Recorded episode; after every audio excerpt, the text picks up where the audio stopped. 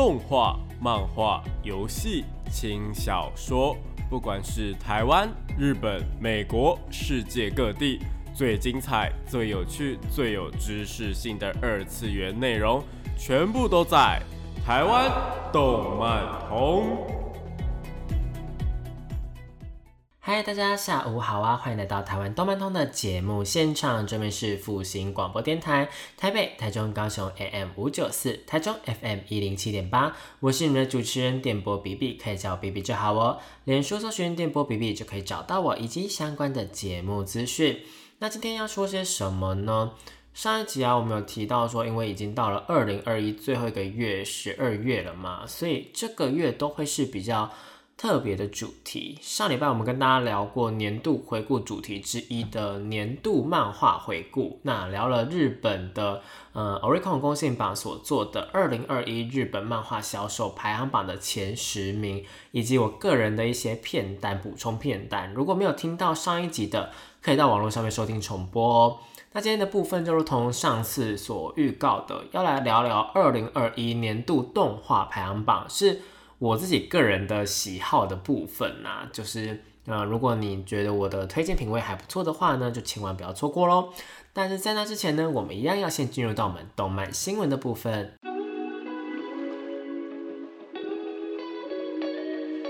少年少女、热血感动、悬疑推理、恐怖血腥、御教娱乐、恋爱放闪、BLGL，各式各样的动漫作品推荐，全部都在动漫推推。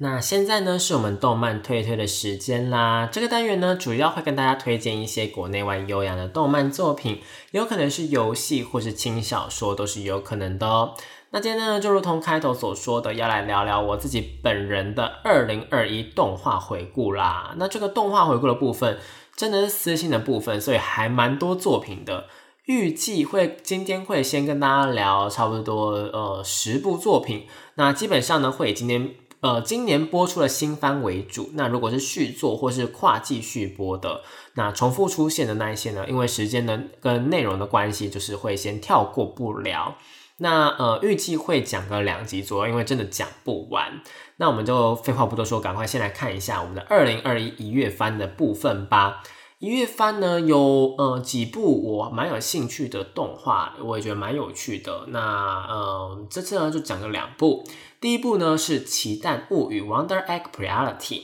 那《奇蛋物语》呢是一部原创动画，那它是偏呃日常悬疑的部分。总共播出了一季十二集，外加一集的特别篇。特别篇呢的部分呢是在呃六月多的时候播出的，那是总集篇加上结局的部分。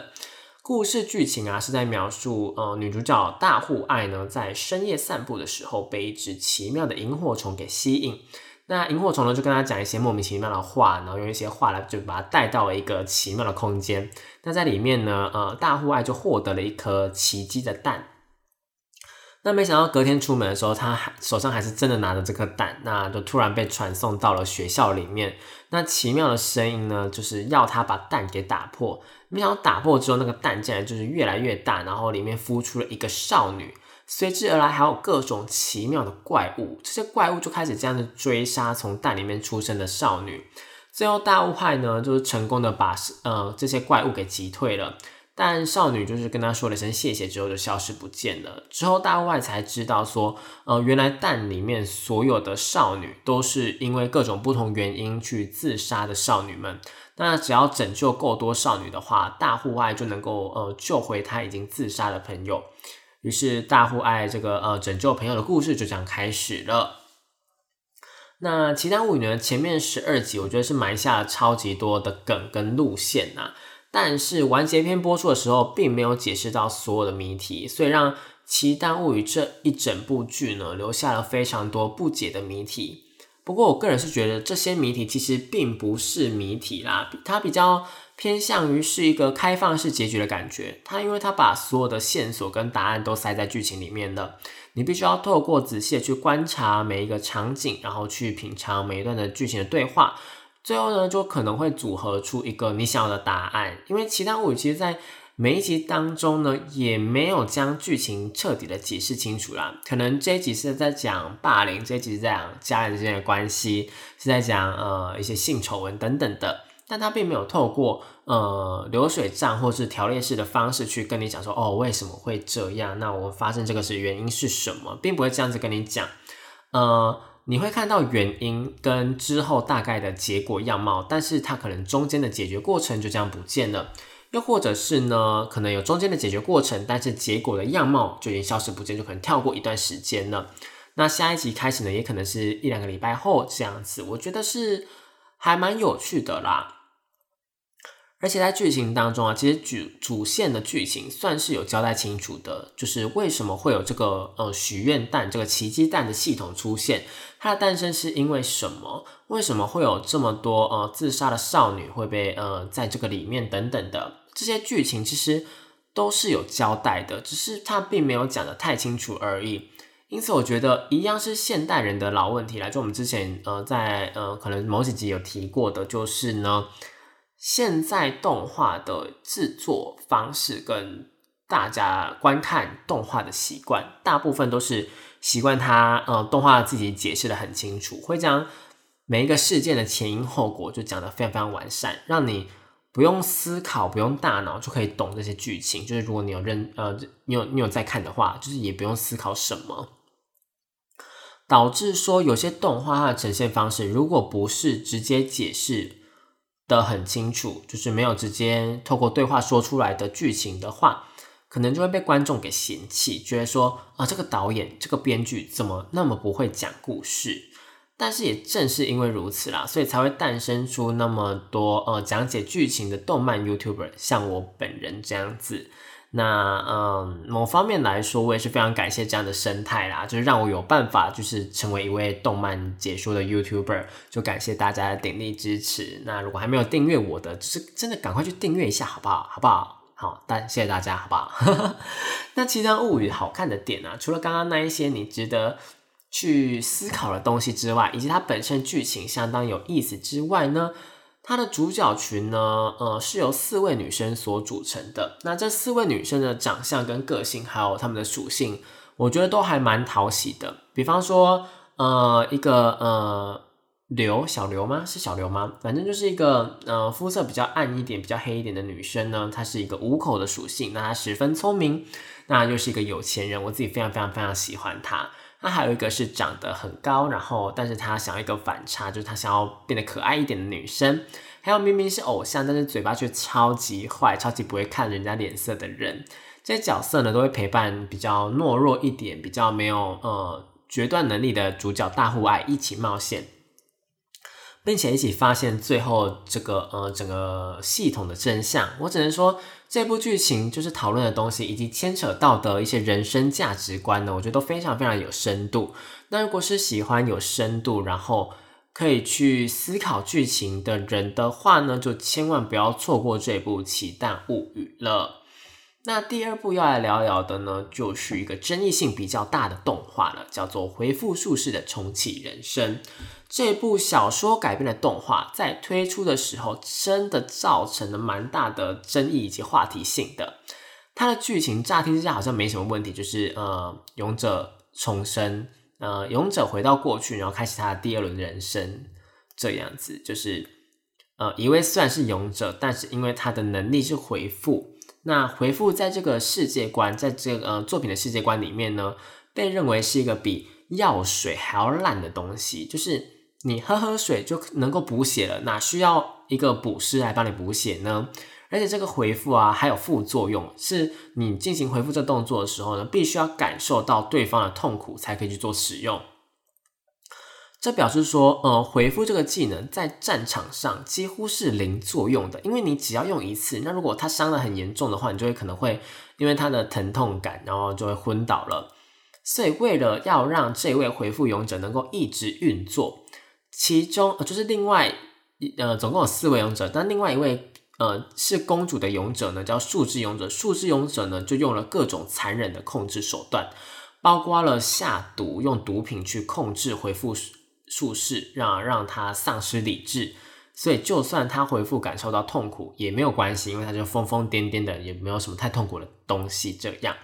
那另外除了回复勇者之外啊，就是另外的三位勇者其实都真的是有一点毛病啊，因为像刚刚提到的那个公主树之勇者啊，就是一个高高在上的贵族，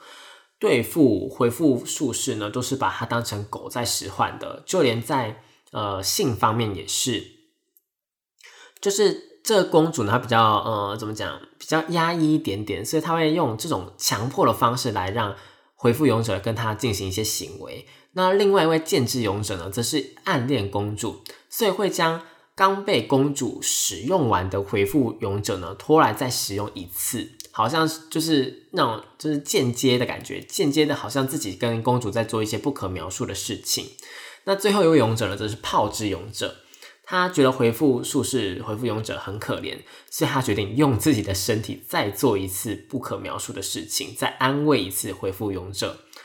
等于说，这个回复术士呢，一个晚上就必须要被迫在精神不正常的情况下，与另外三位勇者进行不同程度的行为，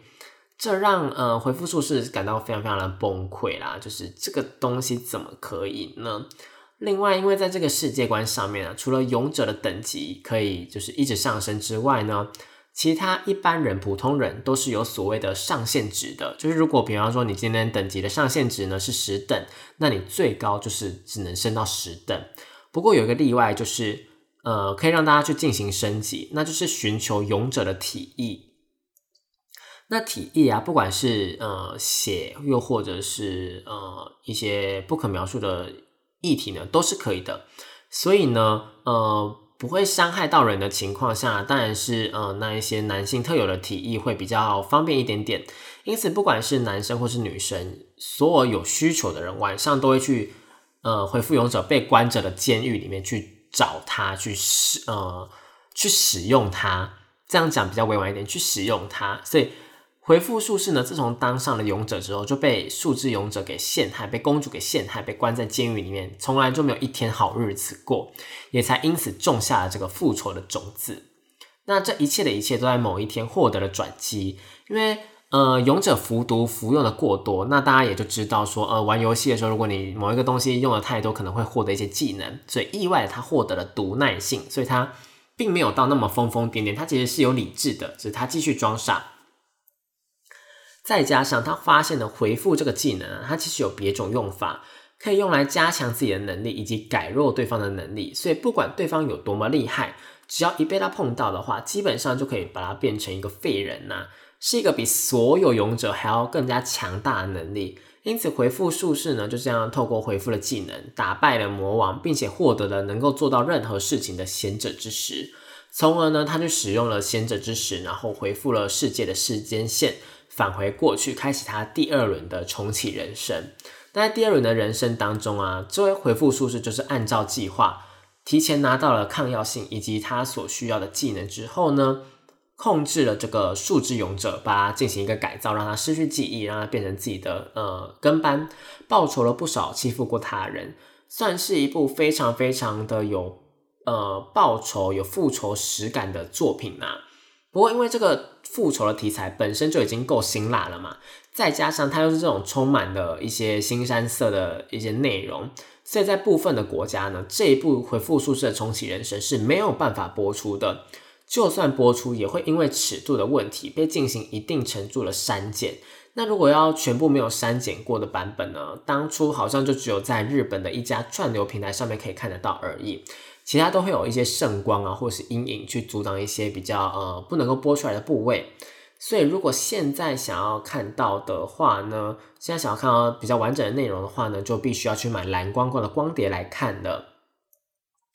那这一部作品的话题性会那么高，不外乎就是因为以上的原因嘛。那嗯，我之前也有在频道里面就做过一集来讲一些网络上的乡民们觉得这部作品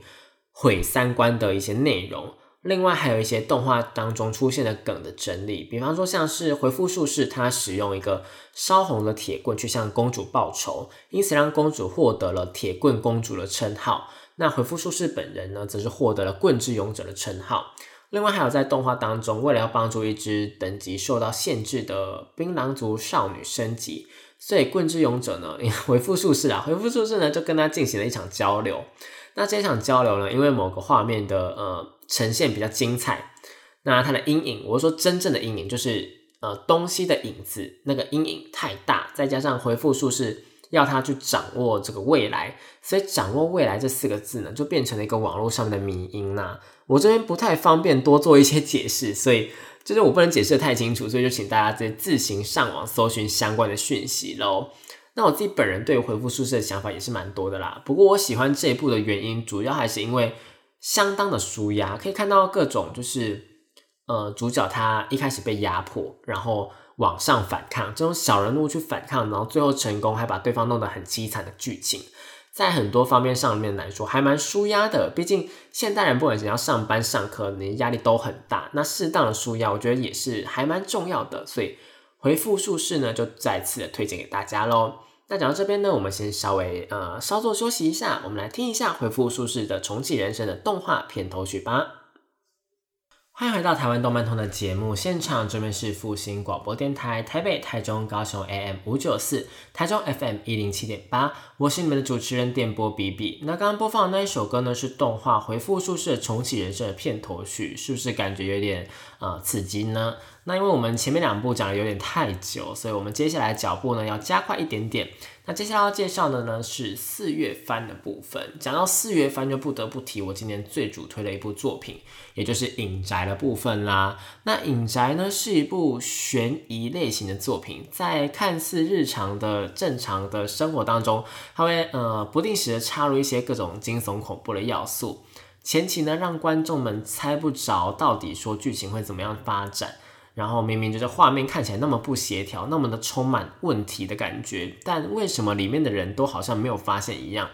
为什么他们好像都呃非常非常的理所当然呢？呃，这是一件非常非常呃有趣，然后值得去探讨的事情哦。那剧情的大纲主要是在说，远方有一个贵族的宅邸，那生活在里面的人呢都看不到脸，他们全身上下都是黑色的，包括他们的身体脸啊，全部都是黑色的。呃，里面的人就被称为隐家人，他们过着一个模仿贵族的生活，同时他们会配置一个与他长，就是跟他们长得一模一样、外形一模一样的活人偶，来进行帮他们服务的一个服侍的一个动作啦。然后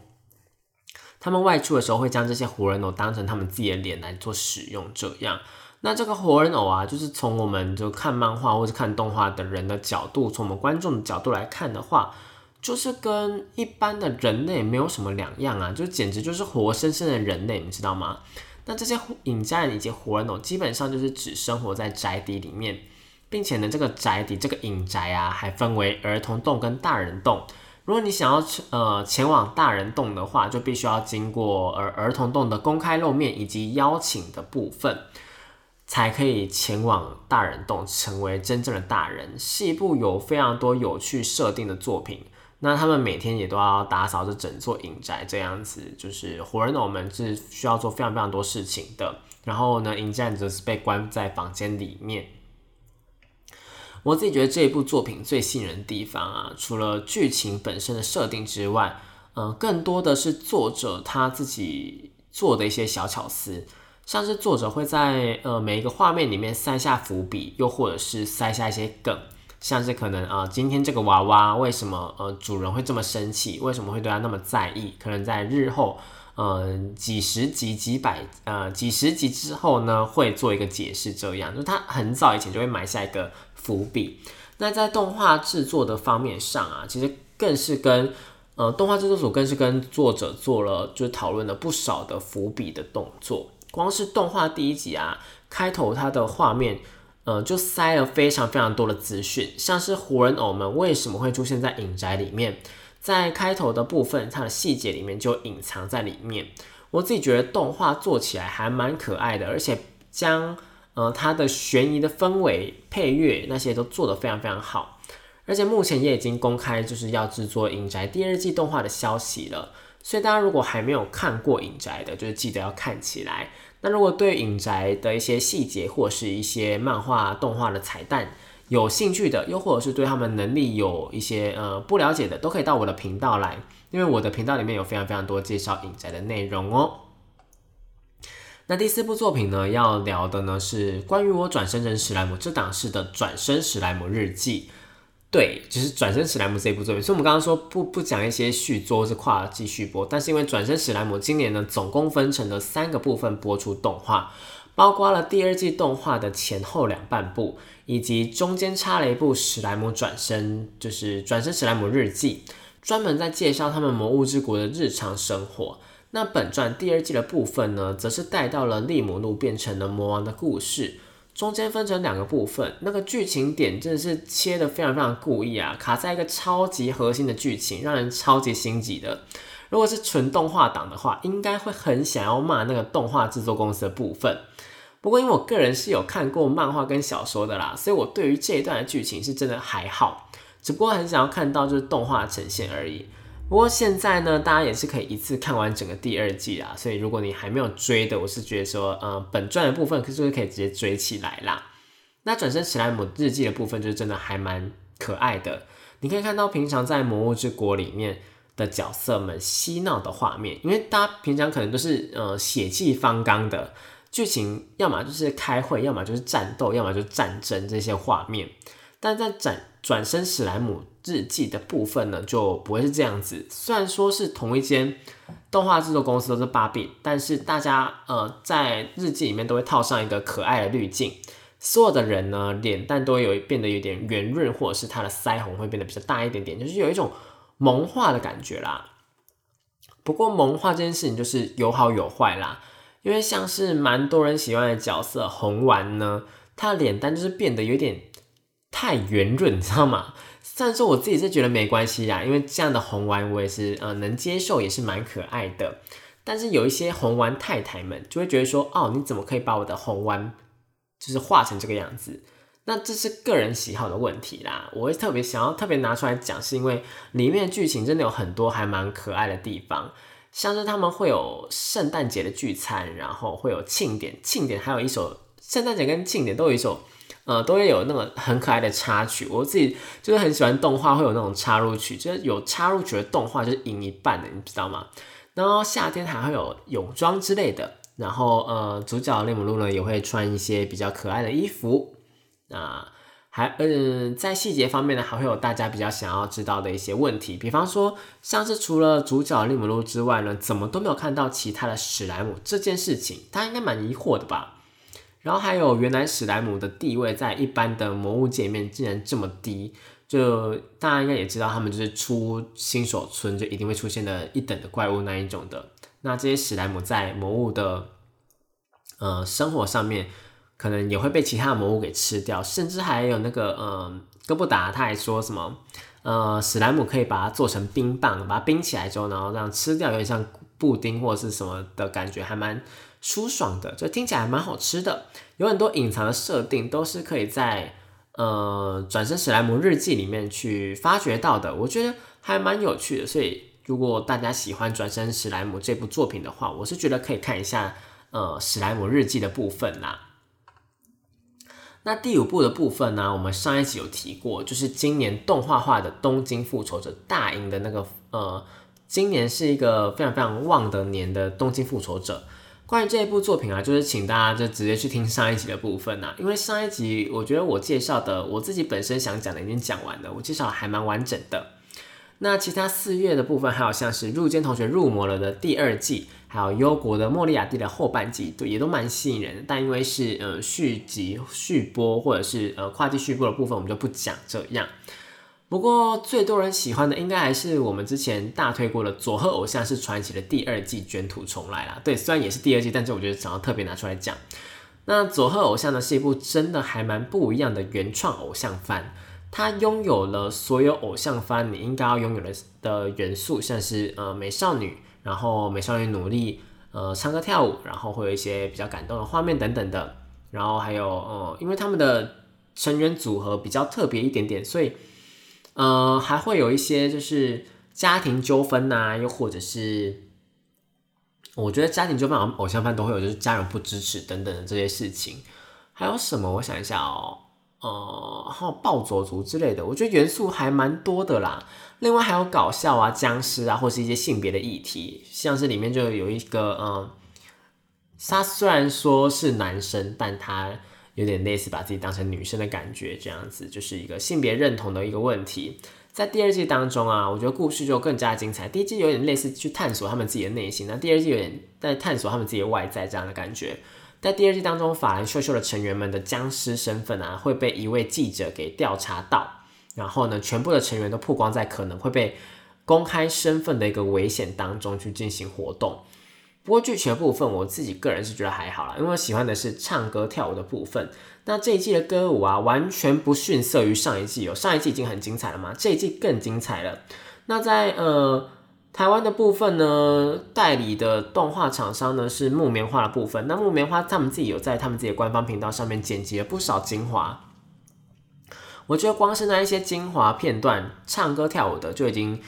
可以吸引不少人进来看这个法兰秀秀了。那如果呃，他们还要剪一些比较日常、比较搞笑的片段，就会吸引更多就是想要看呃比较轻松的偶像番的人进来。就真心的请大家，就还没有看过这一部作品的大家，可能可以看一下下这样，因为它真的是一部还蛮不同的偶像番。我觉得可以把它当成一个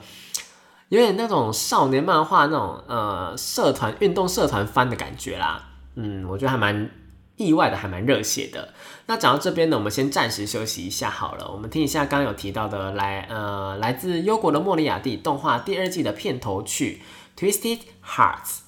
欢迎回到台湾动漫通的节目现场，这边是复兴广播电台台北、台中、高雄 AM 五九四，台中 FM 一零七点八。我是你们的主持人电波 B B。那刚刚播放的那一首歌呢，是来自动画忧国的莫里亚蒂的第二季的片头曲《Twisted Hearts》。那如果喜欢悬疑作品，又或者是你对福尔摩斯系列呢，呃是有兴趣的，那忧国的莫里亚蒂他是从反派的视角来呈现这个故事，我觉得也蛮有趣的。那接下来最后一段呢，虽然是说呃四月番还有很多想说的，但我们还是先进展到七月的部分。那七月有非常多部作品我想讲的，第七部作品就来说说我曾经在频道当中大力推荐过的瓦尼塔斯的手札。那瓦尼塔斯的手札呢，是由潘多拉之心的作者所创作的，是一个以十九世纪巴黎为背景创作的故事。世界观是设定在吸血鬼存在的世界上，那人类呢，因为实验失败的关系，导致实验暴走，因而产生了一些原本不应该存在于世界上的东西，比方说像是会发光、可以被当做能源的一些石头，又或者是我们刚刚提到的吸血鬼。那吸血鬼呢，其实就是把人类的世界史去改写之后所诞生的产物。那世界史是什么东西呢？世界史就是有点类似于呃一样东西，它是如何组成的一个方式，一个成分。那只要把这个人类的成分呢，你去稍微的更改一下，就会产生跟人类完全不一样的物种出现啦。那吸血鬼呢，就是因为刚刚提到的实验暴走，然后导致部分的人类突变，然后产生的。那这样的吸血鬼啊，其实并没有到非常的稳定，因为它是从人类突然突变的嘛，所以呃，虽然变得比一般的人类还要强壮，可以又哦又飞又跑又跳，不会飞啊，就是可以跳很远很远很远那一种，然后呃力气也比一般人强壮，然后还有一些吸血鬼有一些特殊的能力等等的，但同时他们也很容易失控，或者是暴走，或者是拥有一些吸血冲动。有一种最极端的吸血冲动啊，就是被夺走真名的吸血鬼，就是真正的名字。传说他们都是因为受到了蓝色吸血鬼的影响，才会变成这样。蓝色吸血鬼就是吸血鬼里面的异端，异端中的异端。这样，他们将会彻底的去暴走，去攻击人类。那主角瓦尼塔斯呢，就是一位可以利用魔法书去治疗这些吸血鬼，然后协助他们找回真名的一个人类啦。那瓦尼塔斯这个。名字呢就是蓝色吸血鬼，但主角呢是一个人类，这样就是一个呃，算是一个前期的一个小谜团呐。故事大概就是这样的：瓦尼塔斯呢跟另外一位吸血鬼呃诺亚所相遇，然后开始一起解决一些骚动，然后一起冒险的故事。然后他们最后呢会慢慢的解开他们自己身上的一些谜团，这样。算是一个，嗯，我觉得算是奇幻风格的作品啊。然后，呃，有蛮欧洲的感觉。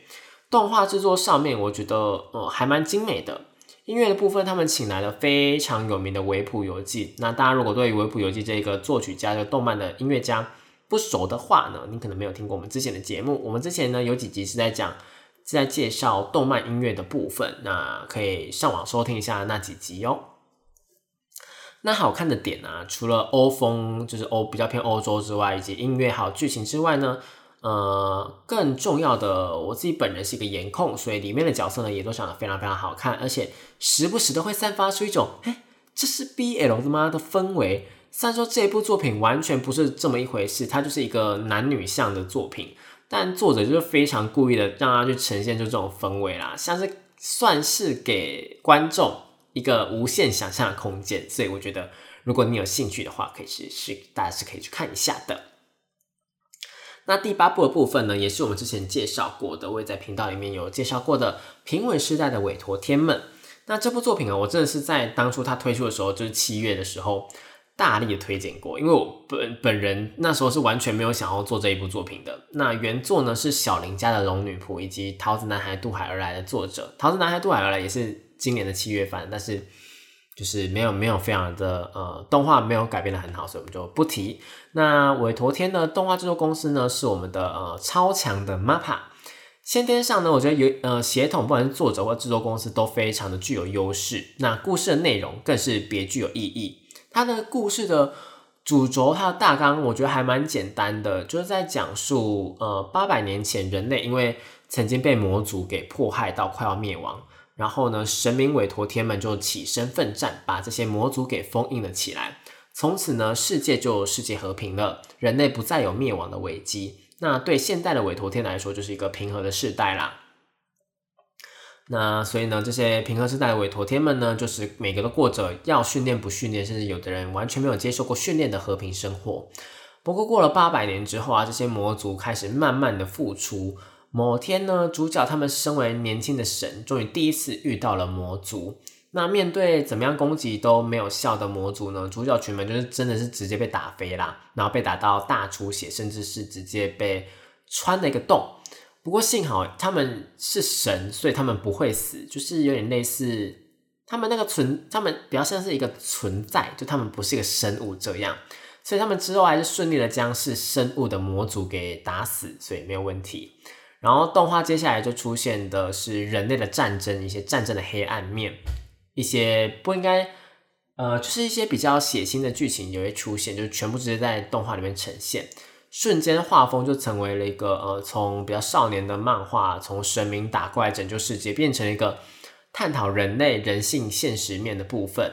里面有说到说，呃，神啊，这个韦陀天啊，是从。各种意念当中去自然诞生的，但是如果要让韦陀天诞生的话呢，除了一般的思念之外，还必须要有求救的讯息、求救的思念混在里面，才能够让他们得以诞生。但是呢，作品里面的韦陀天们，他们完全没有说是完全没有在拯救人类的意思。主角群们就是有人对于这一点就感到很疑惑啊，不过另外几位却觉得这一点都不奇怪。因为现在这个时代啊，会让人类感受到痛苦的，就是人类他们自己产生的一些战争或者是其他事情。比方说，像我们读书读得很痛苦，我们工作工作得很痛苦，那这些痛苦呢，是我们自己让自己产生的。如果我们今天就是一直过着在野外生活的日子，搞不好就不会有这些烦恼之类的。所以这些东西都是我们自己产生的。那如果要为了拯救人类，所以去打倒或者去呃进行一些体制上面的改变的话，不是很奇怪吗？因为呃，怎么样都是人类自己做的，并不会说因为呃，可能今天比方说这边的战争，A 国跟 B 国，A 国打输了，那人类就从此灭亡了，并不会这样。委托人他们不会再去在意说，呃，人类这个单一个体或单一群体的存在，不管这些战争或是事件对于人类来说会带呃带来多大的痛苦或是什么伤害，反正这个国家打输了，这个实验失败了，呃之后呢还会有新的。国家诞生，还会有新的人类诞生啊！人类这个物种还是会存在的，除非今天这个战争或者是这个事件对人类来说是会导致他们灭亡的，那韦陀天他们才会去插手。所以，呃，人类的战争对韦陀天来说就只是人类的立场的不同，根本就没有必要出手去帮助人类。而且，如果人类有余力能够去进行战争的话，不就表示说？嗯，他们还处在一个能够彼此吵架非常非常平和的日子里面吗？就一个和平当中吗？那故事开头八百年前的韦陀天门会诞生，是因为人类受到魔族的侵害，这是这个呃物种非常非常有威胁性、有危机，人类可能会灭亡，所以在呃，所以八百年前的韦陀天门才会诞生。但是在人类毫无意义的当中，就是毫无意义的生活、毫无意义的战争当中，借由众多人类的求救。的意念诞生的，因为人类的求救意念诞生的，就只是莫名其妙诞生的平稳时代的韦陀天门，同时也就是故事主角群们呐。那这一部分的设定，虽然说，嗯，